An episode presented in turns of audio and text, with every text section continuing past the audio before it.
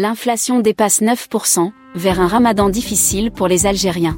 L'Office national des statistiques révèle dans son dernier bulletin qu'au mois de janvier 2023 et par rapport au même mois de l'année 2022, l'évolution des prix à la consommation est de plus 9,3%.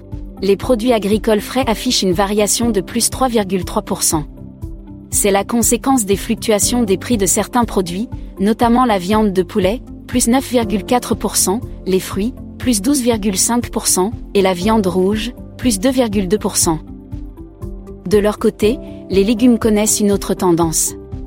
L'ONS écrit que les légumes et la pomme de terre accusent des baisses respectives de moins 1,7% et moins 6,7%, alors que les prix des biens alimentaires industriels observent une évolution modérée de plus 0,4%.